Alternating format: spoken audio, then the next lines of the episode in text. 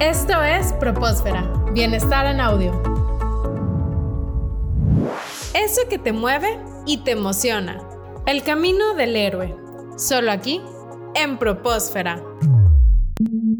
Iván, hablando sobre fortalezas de carácter, ¿podrías explicarnos un poco más para las personas que nos escuchan y no están familiarizadas con, con, el concepto, qué son las fortalezas de carácter y cómo podemos relacionarlas con el propósito? El tema de las fortalezas lo pudiéramos resumir en que son cualidades o rasgos positivos, digamos, de las personas que se pueden ver reflejadas en las maneras en que se comportan, en la manera en que piensan o en la manera en que se relacionan con los demás. Estas cualidades son naturales de las personas y utilizarlas les hacen sentir bien o, sienten placer utilizarlas.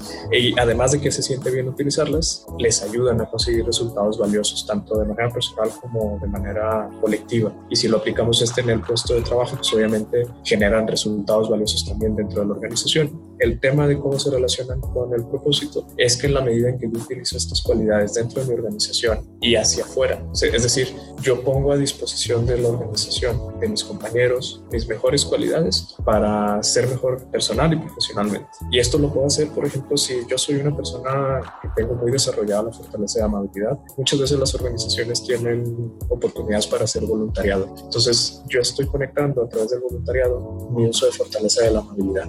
Es decir, cómo voy a poner esta cualidad que en mí se distingue al servicio de otro. Si una de mis fortalezas es, por mencionar alguna, el aprecio por la belleza y la excelencia. Esta fortaleza, ¿cómo la puedo yo experimentar o cómo la puedo poner yo a servicio de los demás? Pues, por ejemplo, si, si soy un amante del arte, si soy un amante de la poesía, del cine, puedo generar yo oportunidades dentro de mi organización para invitar a mis compañeros a que aprendan a apreciar el arte, a que aprendan a, a apreciar la poesía o la música entonces, de esta manera yo pongo una de mis fortalezas en acción y ayudo a que los demás también la vean como algo que es valioso y que les pueda ayudar también a mejorar. Muy bien. ¿Y es complicado eh, encontrar las fortalezas de carácter? No, no, no, no. De hecho, es, es bastante sencillo. La manera más común de, de, hacerlo es ingresamos a la página del Instituto IA, que es eh, Values in Action. En cualquier explorador que, en el que se encuentren en una computadora ponen eh, IA Institute, le dan clic al, al, primer enlace y ahí pueden tomar una, una, encuesta que es gratuita, se encuentra en español. No les va a tomar tal vez más de 15, 20 minutos contestarla e inmediatamente les va a arrojar el resultado.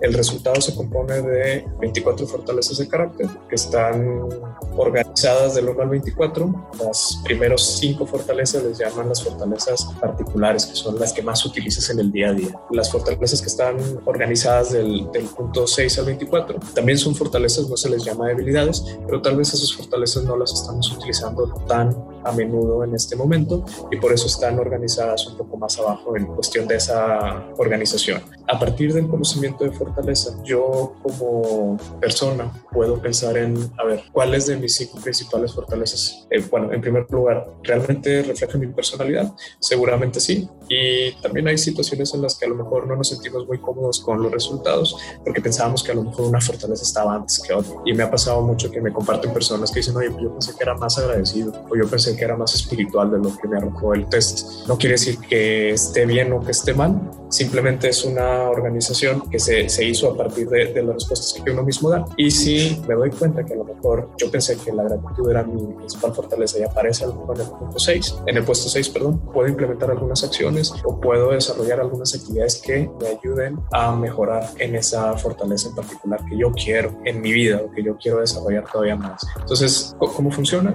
Primero, conocer las fortalezas a partir de contestar este test, explorar la forma en que utilizo yo las fortalezas y cuáles son los resultados que obtengo y finalmente buscar nuevas formas de aplicarlas. Y hay un montón, de hecho hay estudios, uno de los principales y, y que siempre recomiendo se llama 340 formas de poner en práctica las fortalezas de carácter. Es una investigación que se hizo por allá del 2005-2006 y que se publicó en ese año y eh, al día de hoy pues obviamente es uno de los principales recursos que podemos encontrar en internet. Eh, si ustedes ponen igual en cualquier buscador 340 formas de poner en práctica las fortalezas de carácter, les va a arrojar este estudio. Y eh, si ustedes quieren desarrollar más perseverancia, si quieren desarrollar más la curiosidad, ingresan a, a este sitio, buscan el apartado de la fortaleza que más les interesa y eh, por cada fortaleza hay alrededor de 10 a 15 acciones recomendadas. Incluyen también canciones o incluyen también hasta películas en donde los personajes principales representan estas fortalezas de carácter y de alguna manera pues eso nos ayuda también a través de ese aprendizaje social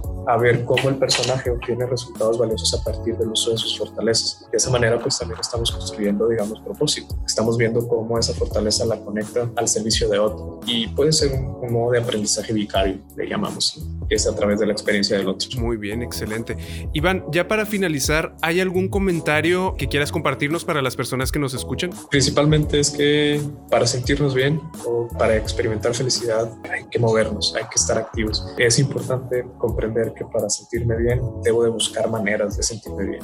Hay muchas formas de, de construir bienestar. Puede ser a través de las emociones positivas, puede ser a través de las fortalezas de carácter, puede ser a través de la atención plena, del bienestar físico, etcétera en la medida en que yo conozco que puedo hacer cosas para sentirme bien y que genero condiciones para experimentarlo, es la manera de construir mayor bienestar en la vida. Entonces los invito a, a buscar diferentes vías para construir bienestar y obviamente pues a visitarnos en, nuestros, en nuestras páginas web del Instituto de Tech Milenio, en donde constantemente estamos publicando blogs, videos, cápsulas breves, incluso estos podcasts en los que estamos ahora participando, donde estoy seguro que pueden encontrar consejos bastante valiosos. Excelente. Bueno, pues muchísimas gracias Iván, agradecemos mucho tu tiempo y esperamos que pues, las personas que nos escuchan utilicen sabiamente esta información para poder encontrar su propósito de vida y ejecutar estas estrategias para pues, tener un mayor bienestar. Muchas gracias, esperamos tenerte nuevamente en este programa. Muchas gracias Iván, hasta pronto. Esto fue Propósfera, Bienestar en Audio.